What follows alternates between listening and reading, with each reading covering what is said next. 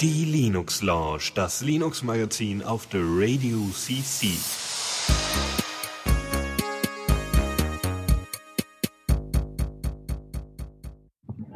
So, die letzten Hintergr Hintergrundgeräusche noch schnell wegräumen und äh, ja, willkommen zur Linux Lounge mal wieder. Äh, jetzt, ich war ja letzte Woche etwas krank leider und äh, Superdux und Fallrennen sind da netterweise eingesprungen. Ähm, ja, und äh, ich bin jetzt auch hier, also ja, ich und Dennis machen das jetzt wieder. Hallo Dennis. Ja, das, also du, du, du wirkst vollkommen, also, weiß ich nicht, du bist da so Feuer und Flamme für, ja, ja, wir machen das jetzt halt wieder und ja, dann gucken ja, wir mal, dass wir die Stunde voll kriegen. Ne? Ja, nee, nee, aber wir sind ja beide etwas kränklich, aber äh, ich denke, das kriegen wir hin. Mhm. Ja, dann äh, auf, auf. Auf, auf in die Sendung. Neues aus dem Repo. Genau. Äh, das Etherpad, das Ding, was wir gerade nutzen, das ist jetzt in einer neuen Version rausgekommen. Genau, 1.3. Hat eigentlich nicht so große Neuigkeiten. Die sind eigentlich so in den kleineren Versionen unter anderem auch versteckt. Aber sie haben das jetzt 1.3 äh, gesetzt, unter anderem, weil sie jetzt einen semantischen Release-Zirkel, also das ist Circle machen, also Release-Zyklus. Genau. Also wie ähm, sie die Versionen benennen, glaube ich. Das meinen sie Genau. Damit. Genau das. Und sie haben äh, wohl in der letzten kleineren 1.2er Version den Fehler gemacht, sie hatten wohl zwei Zeilen vertauscht von der Reihenfolge her. Und so wurde eine Zeile äh, eher interpretiert als die andere. Und das war problematisch, weil dann auf einmal die Pads deutlich langsamer äh, liefen. Äh, was hm, man jetzt aus äh, aus Privatsphäregründen machen kann, was ganz cool ist, ist das IP-Logging ausschalten. Also wer jetzt ne, nicht immer die automatische Erkennung haben möchte, ich lasse das jetzt zum Beispiel hier bei unserem Etherpad einfach drin, weil ist halt ganz schön, dann zu erkennen, wer was geschrieben hat und das nicht dauernd immer separat auswählen zu müssen und solche Geschichten. Der macht das aber ähm, auch mit Cookies, oder? Ich glaube auch, ja. Müsste Weil ich, ich aber auch hier zwei Systeme und bin habe immer eine unterschiedliche Farbe, obwohl ich von derselben IP komme. Ach so, ja gut. Ja, dann macht er das wahrscheinlich auch darüber. Ja gut. Dann könnte man das wahrscheinlich sogar ausschalten. Also Privatsphäregründe könnte man IP-Logging wenigstens ausschalten. Obwohl, naja, gut. Ähm, und ähm, es werden nicht bei jeder Anfrage ähm, die Pet-Listen geholt. Also es wird jetzt nicht bei jeder Anfrage ähm, die Pellisten, also die, die Liste von Pets, die, ist, äh, die verfügbar sind, werden nicht jedes Mal abgefragt. So von wegen, äh, haben wir jetzt alle. Das macht das Ganze noch ein bisschen schneller. Ich muss ganz ehrlich sagen, ich habe jetzt von der Bedienung her nicht unbedingt den Mega-Boost mitbekommen. Das mag auch an Uberspace liegen, ne, was ja auch ein sehr kleiner, süßer äh, Anbieter ist, aber äh, trotzdem, also das ist jetzt nicht, ist jetzt nice to have. ja, Genau. Sonst, ja, also vor allem cool, dass es jetzt schneller läuft. Das war doch etwas arg langsam vorher. Ja, wie gesagt, ich merke davon nichts. Ich weiß nicht, vielleicht mhm. liegt's. Also, also wenn ich, du was davon merkst. Okay, ja, dann ist gut. Ja, dann kann es vielleicht auch sein. Äh, ich hatte ja vorher auch schon mal ein paar Versionen ausprobiert und habe ja ein bisschen rumgespielt. Dann haben habe ich mir ja hier das Etherpad zerschossen, ähm, habe das dann aber wieder aufgerichtet, ne, eben wie gesagt mit der neuen 1.3er Version und ähm, ja, kann auch sein, dass das im Übergang ich das dann einfach nicht mehr gemerkt habe, weil ich dann schon eine aktualisiertere Version hatte. Mhm. Aber gut. Ja, kommen wir zu von von Kollaboration einfach mal rüber zu Wiki Software. Ja, jeder kennt MediaWiki, ganz klar, aber Twiki kennt, glaube ich, kaum jemand. Ähm, Twiki ist äh, jetzt äh, in einer 6.0er Version erschienen und ist halt eine Wiki Software eine Enterprise-Wiki. Ja, Enterprise-Wiki, also wahrscheinlich eher so für Firmen gedacht. Mhm. Finde ich aber trotzdem gar nicht mal so unübelst. Sie wollen auch, ähm, also sie haben ein paar sehr, sehr schöne Sachen eingebaut, die ich mir ähm, ich weiß nicht, vielleicht gibt es das auch schon bei, bei, MediaWiki und DokuWiki und so weiter, dass es Watch-Pages gibt. Das heißt, wenn sich etwas ändert, kann man quasi per, ja, ich glaube noch nicht mal per SS-Feed, aber irgendwie kann man, äh, wenn, wenn eine Meldung übertragen, ich glaube einfach äh, durch das interne Melden äh, oder Nachrichtensystem von äh, Twiki, ähm, werden einem Meldungen übergeben, so von wegen das und das und das wurde geändert. Also ein bisschen wie, weiß ich nicht, Git Repo und äh, wir haben hier drei neue Commits. Ähm, dann ähm, kann man jetzt, äh, haben, gibt es jetzt ein schönes Dash Dashboard, was man sich angucken kann, alles schön übersichtlich, ja, dass man auch schnell auf Sachen zugreifen kann und schnell Informationen finden kann, die man braucht und wissen muss. Dann haben sie den What You See is What You Get Editor äh, Tiny M, äh, MCE auf die neueste Version geupdatet und der beherrscht nun Autosave, was sehr schön ist, weil ich habe damals DokuWiki benutzt zum Beispiel für das Querdenker-Wiki.net und dort war es dann zwischendurch mal so, ja, Verbindung verloren oder sonst irgendwas. Und dann machte dann einfach mal der komplette Beitrag, schwupps, ich bin weg. Und das ist natürlich nicht so schön. Hm. Dann wurde die Skalierbarkeit verbessert. Wie gesagt, so ein Enterprise-Wiki, das will natürlich auch von einigen Milliarden Leuten benutzt werden. Nö, aber ne, es, dass es zumindest die Möglichkeit gibt, viele Leute an diesem Wiki zu beteiligen. Und die Skalierbarkeit wurde jetzt auf jeden Fall verbessert, so dass in Zukunft ähm, eben mehr Leute daran teilhaben können. Ansonsten nur ein paar Mini-Informationen. Ein Wiki ist in Perl umgesetzt und ist unter GPL lizenziert. Was ja irgendwie naheliegend ist, weil sonst wird es hier in unserer Sendung nicht auftauchen unbedingt. Außer vielleicht Apache, MIT, Firefox License oder sowas. Hm weil man meint, du hättest schon lecker nicht mal mit dem Media-Wiki gearbeitet. Ich? Ich? Ja, ja, das kann sein, das kann sein, ja. Ja, das ist wirklich lange her. Ja, aber wie gesagt, Twiki ist dann einfach nur eine Alternative. Es gibt relativ viele Wiki-Software, glaube ich, ne? Media-Wiki, Twiki, Öko-Wiki, weiß ich nicht, es gibt noch wahnsinnig viele andere. Sim, aber das ist ein bisschen was anderes. Da können wir vielleicht am Ende nochmal einen Tick und äh, Tipps und Tricks draus machen. Ja, Gut. Dann, ähm, ne, und äh, etwas, was uns selber direkt betrifft. Äh, und zwar WordPress 3.7. Ja, wir haben ja unsere Website auf WordPress-Basis. Und ähm, jetzt ist es so, dass in der neuen Version auch Sicherheitsupdates automatisch eingespielt werden. Ähm, das ist natürlich sehr schön, aber vielleicht auch gar nicht mal so schön, wenn auf einmal irgendein Sicherheitsupdate einen Fehler hat. Aber ich denke mal, dass sie da gucken, dass sie, dass es gewährleistet ist, dass es ordentlich funktioniert. Also das wäre schon ein bisschen Banane. Ähm, dann äh, die Sicherheit der Passwörter, wenn ihr euch registriert, werden jetzt besser beurteilt. Was ja so wahnsinnig witzig, äh, also witzig und wichtig ist äh, weil ich meine, der normale Linuxer, der macht das mit äh, PWGen, ja, also Password Generator, einfach im Terminal und sucht sich dann da seine Zeilen, äh, Zeichenlänge aus. Aber der normale äh, Autonormalnutzer braucht halt äh, eine Anzeige, ob sein Passwort denn auch wirklich sicher ist, weil Blume 12 ist jetzt nur bedingt ganz weit vorne in puncto Sicherheit.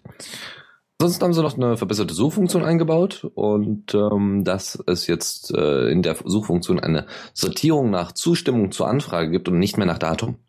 Das kann man zwar auch einstellen, aber dass in erster Linie erstmal ähm, eine Sortierung stattfindet, dass die genau auf den auf die Kernwörter passt, auf die Suchwörter passt, die man gegeben hat. Ja, genau. Ich meine, es geht ja jetzt wirklich nur darum zu gucken, dass Leute sichere Passwörter generieren. Ja. Okay. Dann haben wir noch Ardour 3.5. Was genau.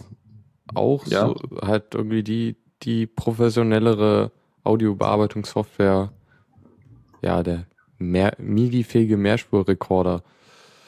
Genau. Ähm, Sag, sagen wir mal so, wer ähm, wenn größere, äh, gehen wir jetzt einfach mal so vom Radio-Business aus, wer ein größeres Radio, also so, so ein Radio-Feature oder eine Sendung oder sowas schneiden möchte, mit Musik drin und, weiß ich nicht, Gags und Jingles und anderem und dran, der sollte auf jeden Fall auf wenn umsteigen, oder, ja? Wenn du mehr als vier Spuren brauchst, dann ist das, glaube ich, schon möglich, nötig. Ja, im Allgemeinen ist Audacity ja jetzt auch nicht unbedingt das stabilste Ding, ne? Und, ja, ähm, vor allem da kannst du halt echt, echt nicht so gut mit mehr Spuren umgehen. Da ist nee, Ardo halt so. wesentlich mächtiger.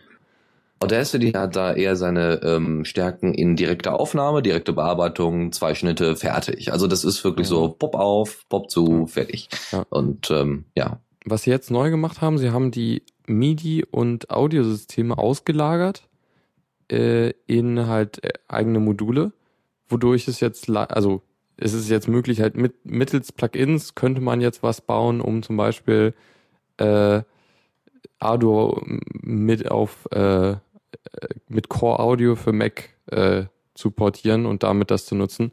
Das ist halt vor allem, also kurz gesagt, das ist halt damit möglich, dann halt auch ohne Jack äh, Audio theoretisch zum Laufen zu bringen.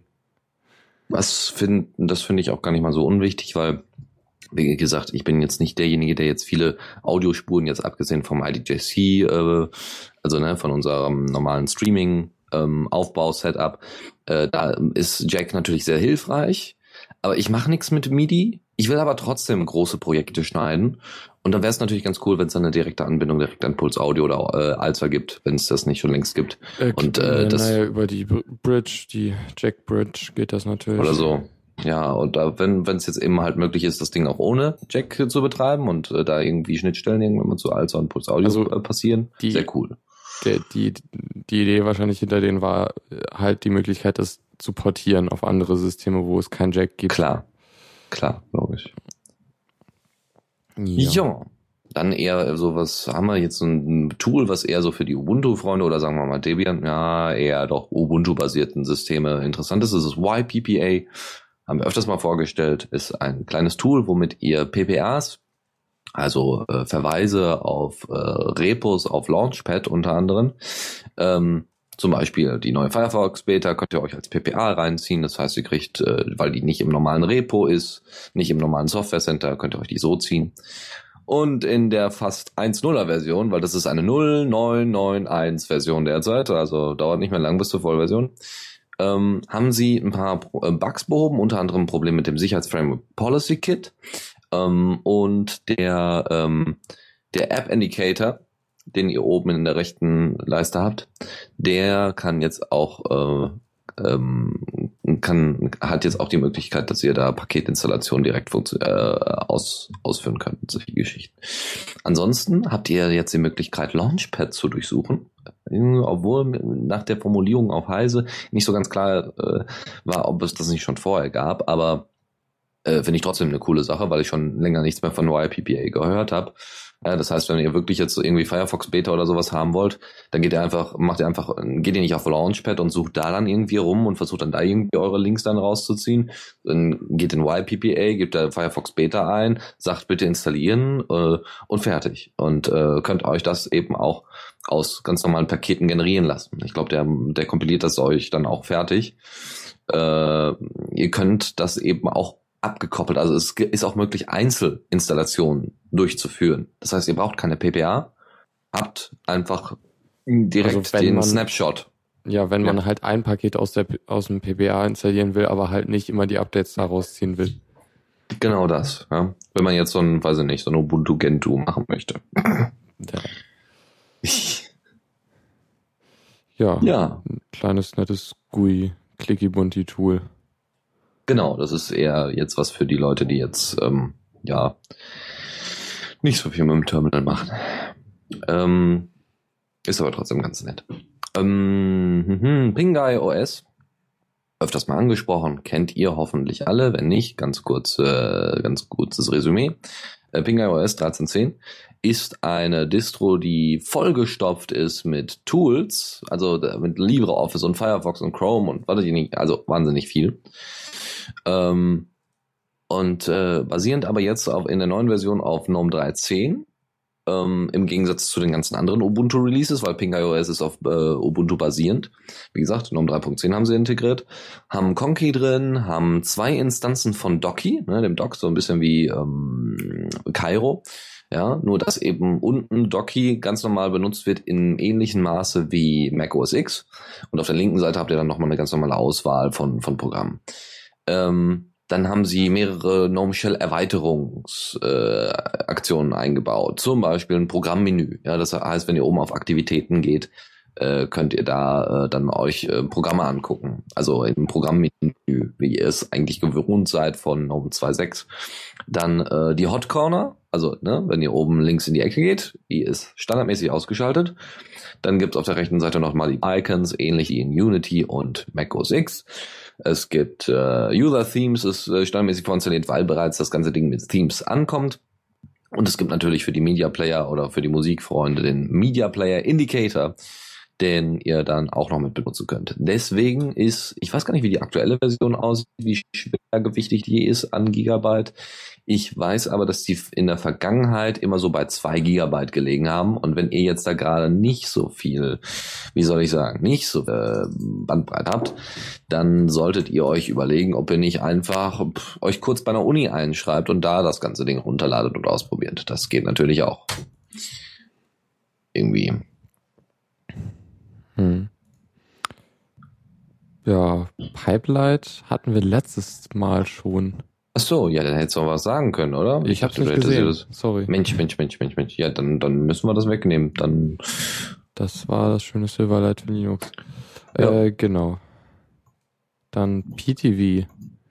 Genau. Äh, Sagt ihr das was? Ja, also ja, ne? das war der, der Videoschneidprogramm, was nicht genug Features hatte und komische Dinge mit Videos machte und noch ganz andere Sachen machte, nämlich zum Beispiel einfach abstürzen. Also PTV war so ein bisschen das Audacity unter den ja, Audacity ist noch besser.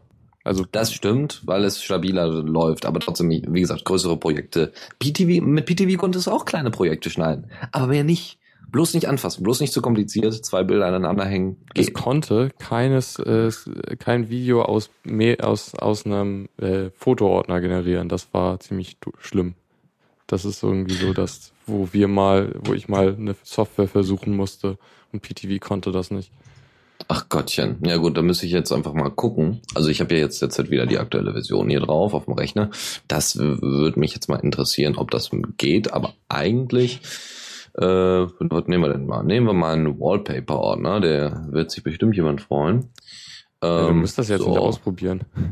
Ja, nö, ich mach das jetzt einfach mal. Das ist einfach so aus Spaß. So, währenddessen erzähle ich euch ein bisschen was über die neue äh, PTV-Version. 091 ist das, also 091 eigentlich, und ist eine Alpha. Äh, jetzt fragt man sich, ja, wieso? Also irgendwie gab's doch schon 01, weiß ich nicht. Und das gab's doch alles schon. Und warum ist das jetzt irgendwie problematisch? Ja, also warum ist das jetzt wieder Alpha? Die haben aus PTV 20.000 Zeilen Code entfernt.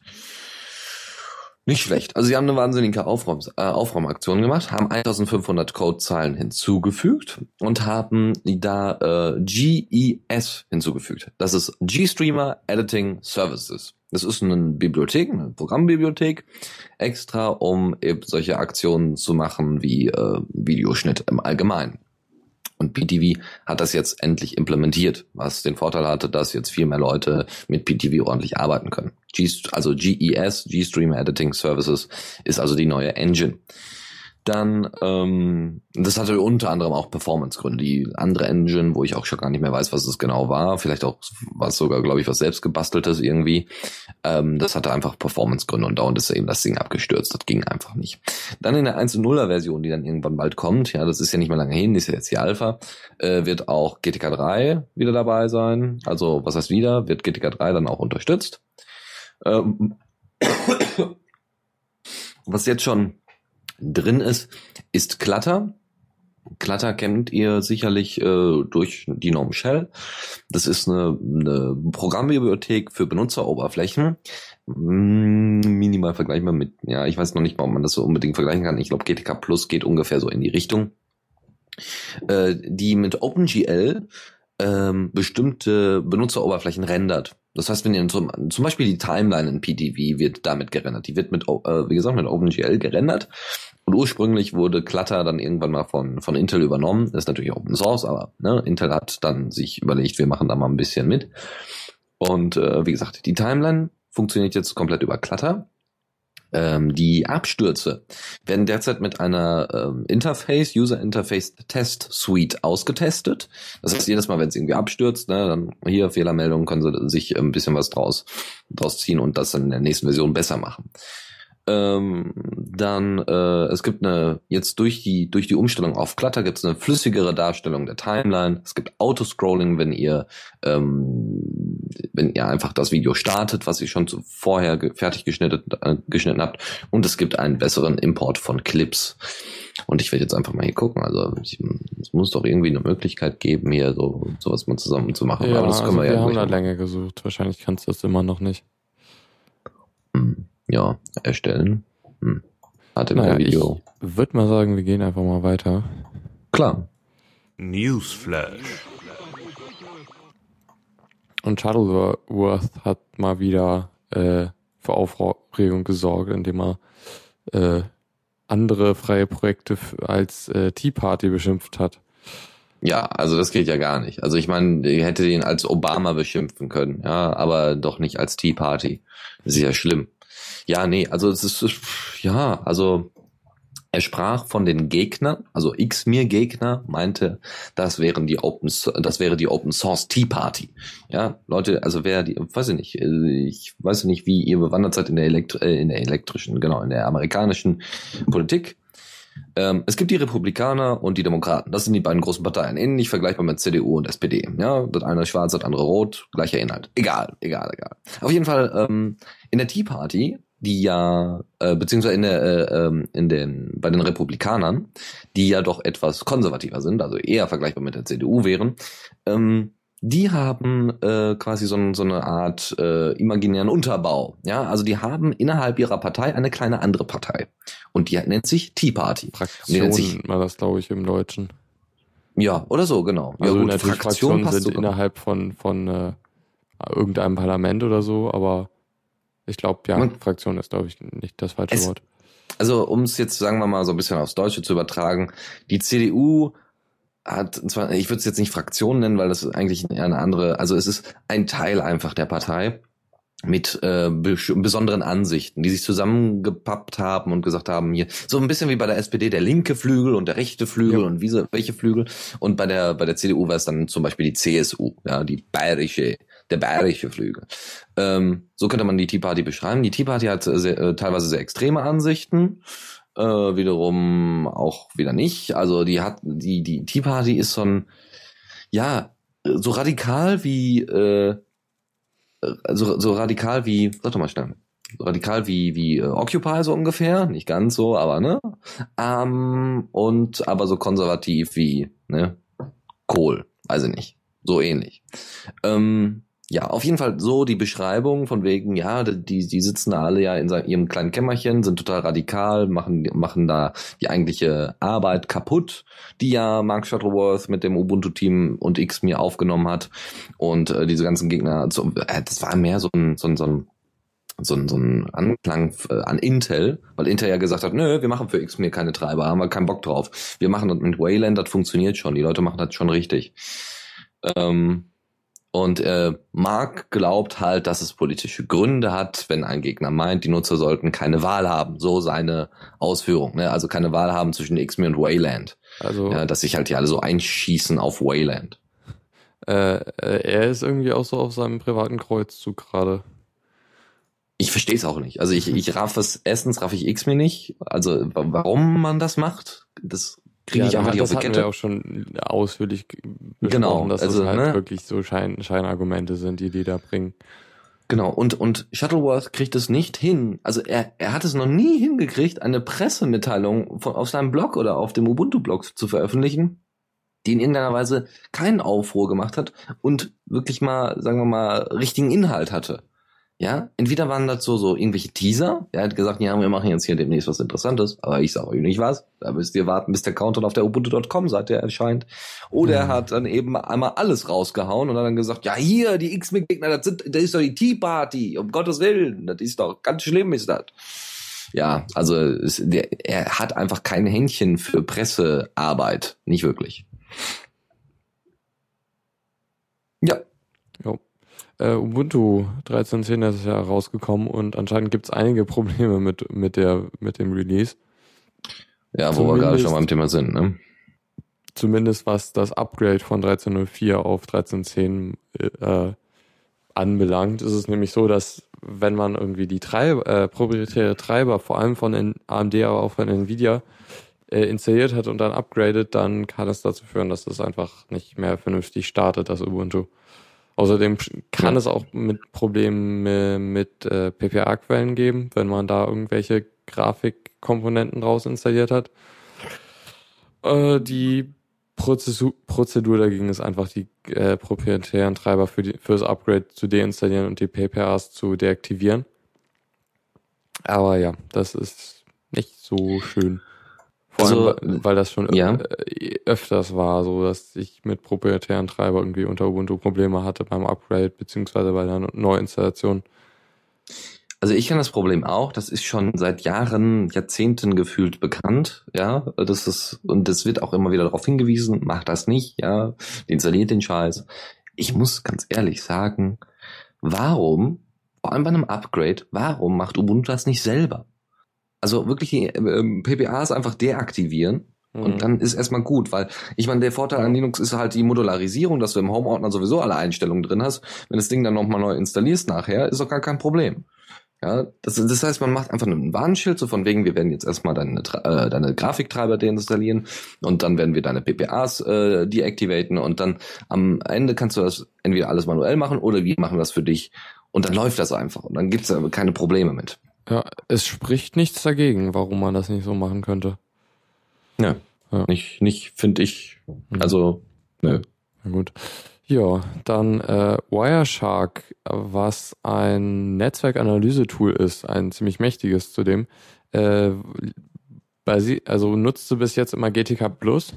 Das werden sie aber nicht mehr tun, sondern sie werden jetzt Qt benutzen, weil nach ihrer Aussage es auf mehr, mehr, mehr Plattformen unterstützt wird und GTK da auch keine Änderungen. Also es sieht nicht aus, als würde GTK in Zukunft mehr Plattformen unterstützen und deshalb nehmen sie lieber Qt.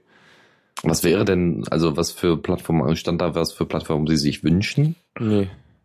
Aber so, also äh, läuft GTK 3 denn wirklich nicht auf äh, keine Ahnung, auf was die Windows, also auf Windows, Windows und ja. auf Mac sowieso. Um, ähm, also doch auf Mac äh, auch. Äh, BSD auch.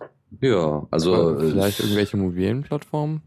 Das kann ich mir gut vorstellen, aber auch selbst da es gibt es, glaube ich, Möglichkeiten. Sein, natürlich mit, irgendwie mit den ganzen ARM, ARM, ARM-Prozessoren, das sind natürlich recht viele verschiedene und dass du dann Qt vielleicht auf mehr von denen laufen lassen kannst als auf als GTK. Ja gut, das kann sein, ja. ja. Okay, aber Wireshark auf dem mobilen Endgerät, ich bin ja, also klar gibt es dann wahrscheinlich Anwendungsfälle, wo du dann als, weiß ich nicht, als äh, Informatikbeauftragter äh, da äh, am Flughafen oder sonst auch immer dann mal durchläufst und dann einfach mal mit Wireshark das Ganze durchschnüffelst. Aber äh, nee, also irgendwie finde ich das ein bisschen, finde ich das irgendwie ein vorgeschobener Grund. Ich meine, bei alex.de konnte ich es verstehen. Ja, die haben gesagt, ey, hör mal, GTK 3 ist einfach wahnsinnig ressourcenintensiv, das funktioniert einfach nicht. Und wir wollen was Leichtgewichtiges machen. Wir machen GT, äh, wir machen Qt 5 und dann so super. Ja. Naja, also ich ist jetzt halt auch nicht so wild, denke ich. Es ist halt, das Nö, Programm sieht dann ein bisschen anders aus, aber sonst wird Minimal. sich nicht viel ändern. Ja.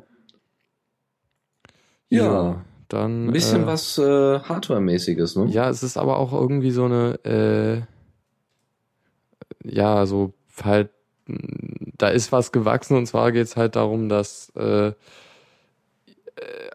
wie heißt er, Nick Johnson, äh, der eine Firma äh, ha hat, äh, die ähm, irgendwelche USB-Geräte herstellen. Äh, der hatte halt die Idee, dass man äh, USB-IDs, die werden halt äh, an Firmen, also die werden halt nur an große Firmen rausgegeben, aber eigentlich bräuchte jedes Hardware-Gerät, was irgendwie USB hat, eine, eine eigene ID, die halt so wie eine MAC-Adresse ist. Ähm, und seine Idee war halt eine, eine, eine Non-Profit-Organisation zu bauen, die halt äh, sich einmal irgendwie für 5000 eine Hersteller-ID kauft äh, und dann halt äh, Produkt-IDs rausgibt für äh, ähm, Open-Source-Projekte, die halt kein Geld für ihre Sachen verlangen oder halt äh, nicht Non-Profit sind.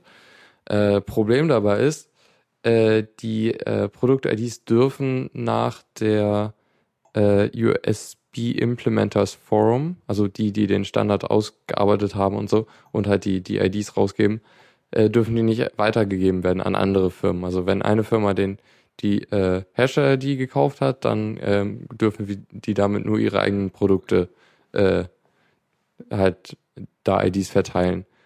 Äh, mhm. Also genau, der, der Nick, Nick Johnson ist halt, hat halt das an, äh, wollte das Projekt anfangen und hat halt auch angefangen, Spenden zu sammeln aber wurde ihm dann von der USB-IF äh, halt eine Absage erteilt, dass er das nicht mehr machen soll. Was schade ist. Ähm, es ist aber noch nicht endgültig, also es könnte da noch was passieren. Ja, genau. Hm. Das, das ist eigentlich so ziemlich. Ja, dann mal schauen, ne, wie das dann in Zukunft wird. Ja, aber es ist halt auch wieder so eine Sache, so einerseits der Standard verlangt, dass du so eine ID hast, andererseits kriegst du so eine ID nicht so leicht. Das ist ein bisschen doof. Und USB-Geräte sind jetzt auch nicht mehr so der so schwer zu bauen. Oder halt irgendwie in kleinem Maßstab ist das schon recht leicht. Mhm. Ja. ja. Aber wie gesagt, das ist halt äh, auch eine wichtige Sache, dass es in Zukunft äh, vielleicht etwas freier gehandhabt wird. Hm, ja. Na gut, dann äh, gehen wir mal weiter. Zockerecke. Da hast du jetzt einiges.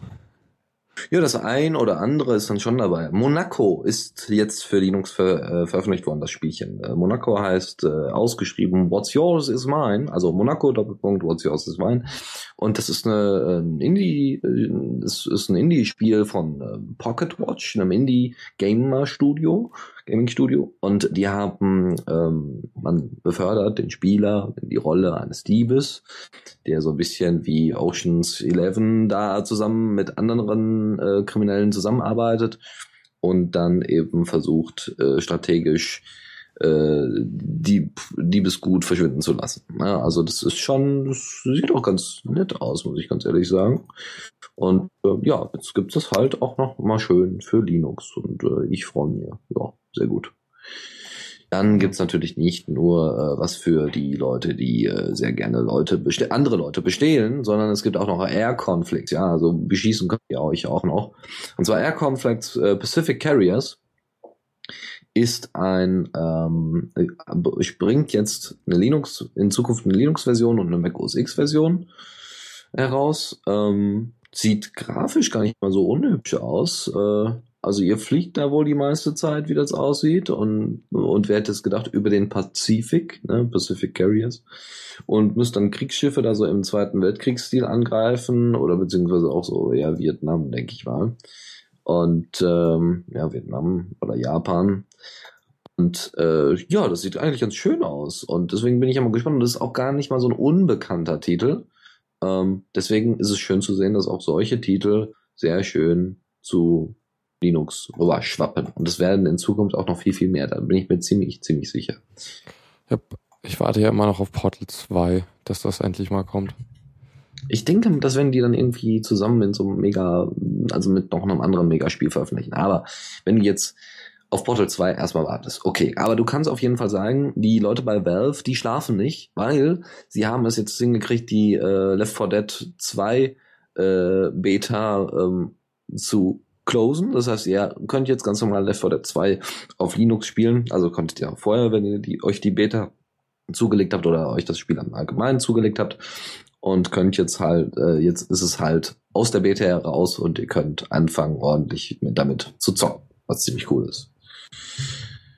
Ich warte ja immer noch auf, weiß ich nicht, Half-Life 3 oder Left 4 Dead ja. 3 oder Weiß ich nicht. Was gibt's denn noch so für Megathemen? Portal 3. Naja, erstmal Portal 2.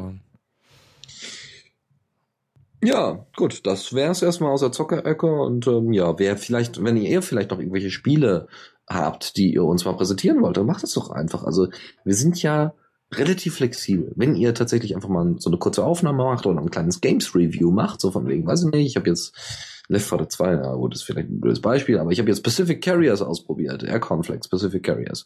Und das war cool, oder Monaco war cool, und dann beschreibt man das so ein bisschen und dann nehmt ihr das einfach auf, schickt uns das oder könnt uns das auch als Text natürlich äh, niederschreiben, ist, ist natürlich immer schöner.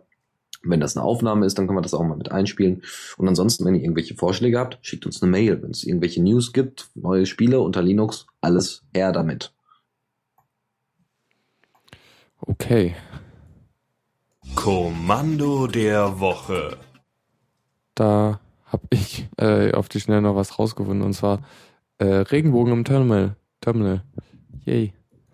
Ja, ich werde das, das, mal kurz eine, ausprobieren. Eine Endlosschleife, die einfach immer wieder äh, den, alle Regenbogenfarben Farben ausgibt. Auch wieder gefunden über äh, Client Magic auf Twitter. Ein sehr schöner Twitter-Client, der immer wieder Tipps für die Kommandanzeile ausgibt. Also ich weiß nicht, ob es an meinem Terminal liegt, aber Regenbogen ist für mich ein bisschen was anderes. Mhm. Also es ist irgendwie, weiß ich nicht, also ja, also ist ganz witzig. Also als Animation ist es, äh, ja, also als Bildschirmschoner kann man das, glaube ich, ganz gut verwenden, aber sonst würde ich das, glaube ich, eher, äh, ja, nee, ist, ist ganz nett. ist jetzt nicht unbedingt der hübscheste Regenbogen. Ja, aber trotzdem witzig. Na gut, dann äh, gehen wir auch schon weiter zur letzten Kategorie. Tipps und Tricks. Äh, du hast da irgendwie sysctl äh, Tweaks. Ja, wo ich mich natürlich jetzt selber wieder mal, äh, ja, ich weiß, ich habe tatsächlich ein Problem, weil ich wusste erst nicht, was sysctl ist und ich weiß es jetzt auch noch nicht genau. Ich habe sonst, ne, Klatter habe ich extra dann recherchiert und solche Geschichten, aber bei sysctl habe ich es leider nicht mehr geschafft. Weißt du, was sysctl ist? Es hat wahrscheinlich was mit Systemd zu tun, vermute ich mal stark. Denke ich, ja, nee, das müsste eigentlich System CTL. System CTL wäre für, hätte was mit, ähm, nicht Syst, sondern Sys. Ah, äh, ah genau, so. es, äh, es, wird benutzt, um Kernel-Parameter äh, im laufenden System zu verändern. Genau. Und das ist äh, eigentlich gar nicht mal so uncool, weil äh, Leschek, äh, der unter anderem auch noch einen, einen Blog betreibt, genau, der ist äh, nebenbei noch Podcaster. Ähm, Leschek hat das ähm, ich hoffe, er wird so ausgesprochen, hat äh, einfach mal ein paar Tweaks zusammengebastelt, äh, die er auf seinem Rechner nutzt, ne, mit sysctl. Das heißt, ihr habt einen Cont-File, dann wird euch angezeigt, welche Tweaks ihr anwenden könnt. Man könnte es ein wenig vergleichen mit dem Laptop-Mode, ähm, den ihr hoffentlich alle kennt, wenn ihr einen Laptop habt, habt, wo ihr bestimmte Sachen einstellen könnt. Nur da geht halt jetzt noch viel, viel mehr. Und ähm, dass es wohl bei ihm einen wahnsinnigen Boost gibt. Und äh, ja, wie gesagt, probiert es einfach mal aus. Fragt ihn am besten auch mal, ob, ob das auf eurem Rechner in irgendeiner Weise auch ordentlich funktioniert. Und das ähm, ist in erster Linie erstmal ein Link. Ich ja. würde damit aber vorsichtiger sein, vor allem, weil, also es sind halt natürlich sehr viele, ja, also man weiß halt nicht genau, was die jetzt machen, diese, äh, diese Veränderungen, also die Parameter.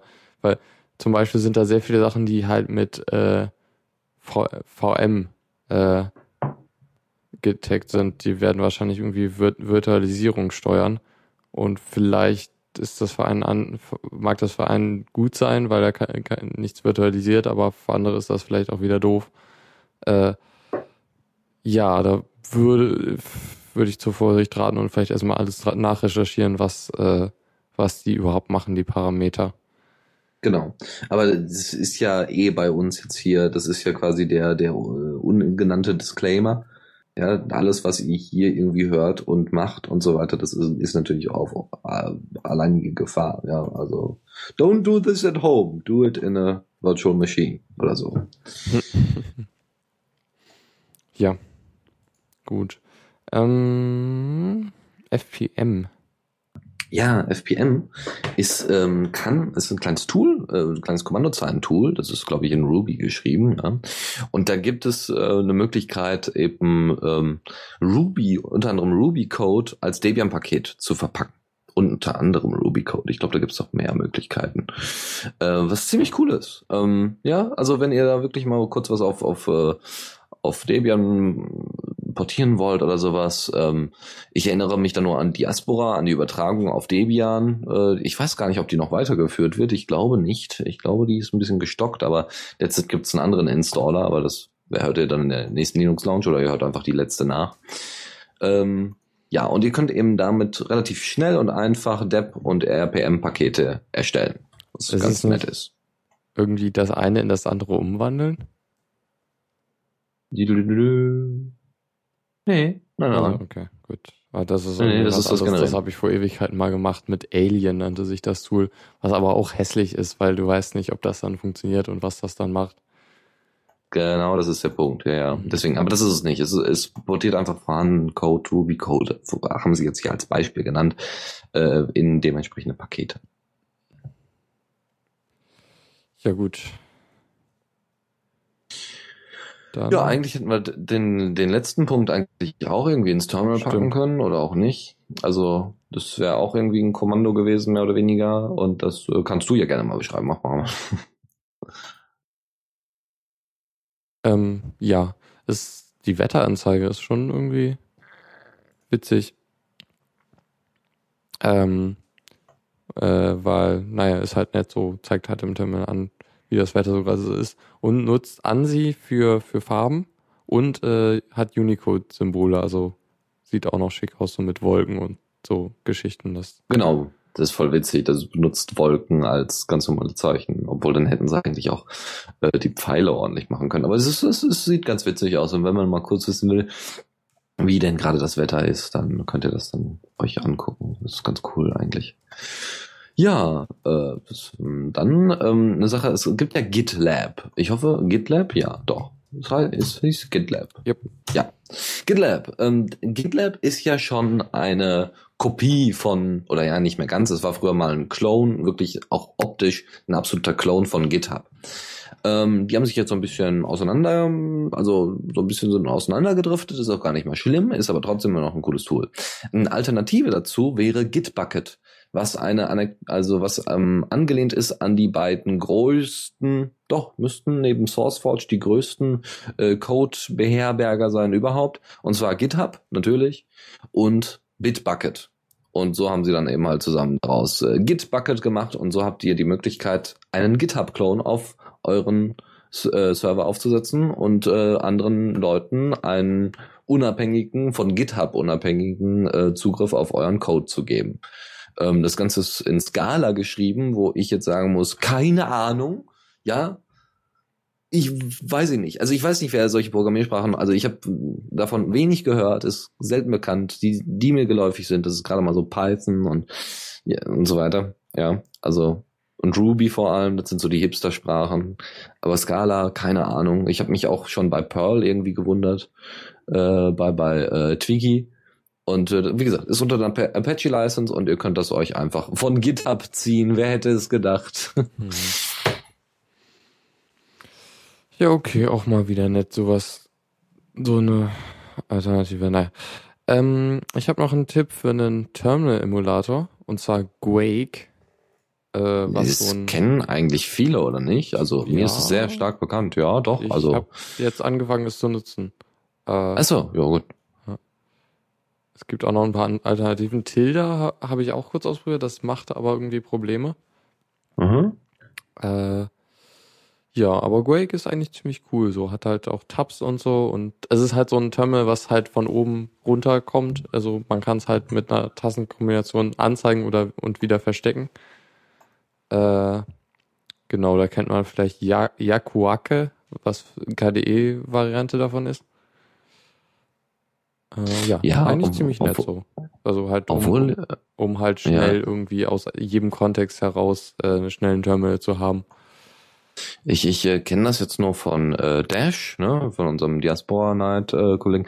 Der hat äh, auch KDE Oberfläche ähm, und hat da auch irgendwie ein Terminal schon integriert, was zur Hälfte runtergeht. Müsste ich mal nachfragen, was genau das wäre. Ich glaube K-Term oder so, irgendwie ganz komisch. Also keine Ahnung. Ähm, das hat eben eine, ungefähr dieselbe äh, Funktion, dass es nur bis zur Hälfte des Bildschirms geht, was ganz cool ist. Aber das kann man, glaube ich, in Quake auch irgendwo einstellen. Ja. Jo, dann kommen wir jetzt mal zu den wichtigen Themen. Genau, nämlich unsere Fans, ja, unsere riesen Fangemeinde, die wir gar nicht so überblicken können, ja, wenn sie in anderem Raum ist. Ähm, und zwar äh, J5LX. Ich habe keine Ahnung, ob man das tatsächlich oder Jax, Jalex, Jalex wahrscheinlich. Ähm, ist äh, ein User auf Diaspora und der hat netterweise eine GNOME Shell Erweiterung geschrieben für uns, um den aktuellen Titel anzeigen zu lassen äh, von The Radio CC. Und dann könnt ihr euch das zum Beispiel einfach mal, warte mal, mal TCC, ihr könnt euch das installieren und könnt dann, ähm, also es ist einfach, passiert erstmal nichts. Ihr macht das einfach per Git, per, per Kommando, haut das bei euch rein, alles super. Und könnt dann eben bei der äh, Tastenkombination Alt F2, wie ihr es eben kennt unter, äh, unternommen, könnt ihr dann einfach trcc äh, np komplett durchgeschrieben ausführen. Ähm, und äh, habt da die Möglichkeit, dann euch direkt unten per äh, Notification einfach äh, den aktuellen Titel anzuzeigen. Jetzt auf The Radio CC ist zum Beispiel Unknown mit Tipps und Tricks. Und äh, ja, das hat, das hat ganz gut funktioniert. Und ihr könnt das, wie gesagt, ein- und ausschalten und so. Das ist ganz nett. ähm, Feedback an den äh, Schreiber, es in die Zwischenablage zu kopieren, ist vielleicht nicht so die beste Idee, weil das dann im Zweifel Sachen überschreibt, die äh, man gerade kopiert hat oder so. Das ist ja, halt das so schon. das, was man erwartet davon, dass das das macht. Nee, also vielleicht hat er auch das Tool eher für sich selber geschrieben, das kann ja auch durchaus sein. Ähm, was ich mir ja wünschen würde, wäre tatsächlich einfach oben irgendwie in, irgendwie oben in der Leiste oder wirklich wie per Also Notification regelmäßig auch. Genau, ja, dass man da irgendwie eine Möglichkeit hat, das einzubetten. Egal, ob ich jetzt gerade den Stream höre oder nicht, aber ich möchte vielleicht wissen, wenn jetzt gerade ein, Team, äh, ein Titel spielt, der irgendwie interessant ist, äh, dass man den regelmäßig Mhm. äh, sehen kann. Ja, und dass man dann vielleicht mit seiner, vielleicht baut er das ja dann auch noch dazu, dass man vielleicht doch noch einen Player hinzufügt irgendwie. Das wäre ja auch nicht schlecht. So von wegen, das läuft gerade auf dem Stream, möchtest du reinhören? Ja, sicher. Und dann, warum nicht? Ja, ansonsten, wie das immer so ist, äh, hatte ich natürlich wieder mal Problemchen, ja. Und zwar mit Thunderbird. Ich habe jetzt Thunderbird wirklich zu meiner absoluten Zentrale gemacht, ja. Ich habe da jetzt meine To-Dos drin von der OwnCloud, ich habe da meinen Kalender von der OwnCloud drin und ich habe meine äh, wahnsinnig vielen E-Mail-Adressen alle da unterge äh, unter, äh, untergebracht. Und das ist ganz schön. So, jetzt habe ich Lightning natürlich dafür benutzt und Sogo für die äh, CalDev-Anbindung. Ja, problematisch war es dann irgendwann das Lightning, äh, also das Plugin für Kalender und To-Dos und Aufgaben und so, äh, auf einmal beide Oberflächen vom Kalender als auch von den To-Dos miteinander verschmolzen ließ, verschmelzen ließ. Das heißt, ich hatte oben zwei Leisten synchronisieren, Termin plus Aufgabe und solche Geschichten. Ja, also das war, und dann hatte ich auf einmal eine, links hatte ich eine Liste äh, von den Kalendern, als auch von den To-Dos, als auch nochmal von den Kalender und solche Geschichten. Das war alles nicht so ganz passend. Und ähm, das lag daran, dass ich wohl das übers, äh, über hier den, den Add-on Market von, äh, von Firefox mir durch, runtergezogen habe. Und jetzt habe ich, und das liegt auch wohl an der neuesten Version, weil ich habe jetzt eine aktualisi äh, eine, eine ältere Version, in Anführungszeichen, das war 2.6.1, die ich benutzt habe. Und ich habe jetzt einfach netterweise über das AOR einfach 2.6 installiert. Und das funktioniert super. Ich habe alles nochmal eingerichtet, habe alles nochmal nachgeguckt. Also ich habe das jetzt zwei, drei Tage am Laufen. Und ähm, ich hatte ja auch die, die andere Version nicht länger laufen. Und da gab es dann eben halt diese Problemchen. Und deswegen sollte jemand dasselbe Problemchen haben. Das AOR ist eine gute Anlaufstelle. Ansonsten einfach selber irgendwie zusammenbasteln. Also es ist komisch, aber es hat funktioniert. Ja, okay. Also man muss das Plugin einfach über das AOR installieren. Genau. Li- Lightning. Ja, aber auch irgendwie komisch, dass das nicht geht. Keine Ahnung. Also es war auf beiden Rechnern so. Also äh, weil ich ne, dann bei, bei beiden die äh, dann auch an den vielen anderen Plugins liegen, wie, wie obwohl so viele sind es nicht, aber Sogo zum Beispiel eben für CalDev, dass das Thunderbird immer noch nicht kann oder Lightning immer noch nicht kann. Ich, ich verstehe es nicht, aber äh, ich hoffe, dass das dann irgendwann mal nachgerüstet wird. Endlich. Jupp. Okay, dann sind wir eigentlich auch schon durch. Ein bisschen früher als sonst, aber naja, war jetzt auch so ein Wen- halb, halbkranke. Ja, ich, ja, wenigstens haben wir keine halbe Stunde gebraucht, so wie letzte Mal. Das war ja der Burner. Ja, äh, wie? Wir sind durch. Ja, ja, ja, gut, ist halbe Stunde um. Ja, dann gehen wir jetzt noch einen Kaffee trinken. Ja. Ja. War, ist halt auch manchmal echt schlimm mit den wenig Themen, wenn, wenn nicht viel passiert. Also ich finde es ja immer interessant. Ich habe immer einen, einen riesen Pack an Themen hier immer schön aussortiert und so weiter. Auch ältere Sachen, ne, die dann irgendwann verpuffen, weil ne, wir mit zwei Wochen Abstand machen. Ähm, äh, ich bin dann aber schon ohne Ende Themen ins, äh, ins Pad und denk dann, ach, das reicht locker, ja. Und dann setzen wir uns jetzt noch zehn Minuten vor der Sendung zusammen und ziehen noch das raus und das ist nicht mehr interessant und das kann rausgeworfen werden. Und am Ende bleiben dann eben ein paar Themen übrig und wir haben trotzdem noch ohne Ende Zeit. Also es ist, äh, nächstes Mal packe ich das wirklich sowas von voll und dann gucken wir mal, ob wir es dann nicht mal hinkriegen, nicht zehn Minuten oder eine halbe Stunde vor Schluss, Schluss zu machen. Pff, Ja, müssen wir mal gucken. Gut, äh, ich werde wahrscheinlich heute nicht mehr schaffen, den Mitschnitt hochzuladen, aber ich verspreche, dass ich es dann morgen mache. Weil ich gehe jetzt gleich noch Kürbissuppe essen. Dann bitte ein To-Do auf deiner Liste Ne? Nicht, yep. dass das, äh, nicht, dass ich die ermahnen muss. Hier, Finger hoch und so. Das muss die sein. Wir müssen mehr abschweifen. Und dann so ein. wir müssen mehr abschweifen? Nee, hallo, wir sind hier länger. nicht. Wir sind hier nicht bei Falkran und Lukas, sondern das hier ist Dennis und äh. du. Das ist die schnelle Sendung. Ja, das ist äh, quasi die Speed-Version of Linux Lounge.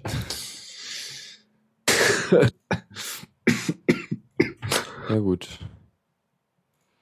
Ich kann gerade kein To-Do anlegen. Das ist irgendwie doof. Na gut. Äh, ja, dann würde ich sagen, vielen Dank fürs äh, Zuhören, genau. Und äh, ja, bis nächste Woche dann. Sag Tschüss, Dennis.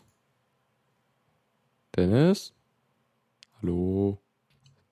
Jo, bis später. okay, bis dann. Vielen Dank fürs Zuhören. Die Shownotes findet ihr auf theradio.cc zusammen mit dem Mitschnitt und dem RSS-Feed der Sendung. Solltet ihr Ideen oder Themen für uns haben, dann schreibt uns einfach an kommentar at theradio.cc. Wir freuen uns immer über konstruktive Kritik zur Sendung. Bis in einer Woche.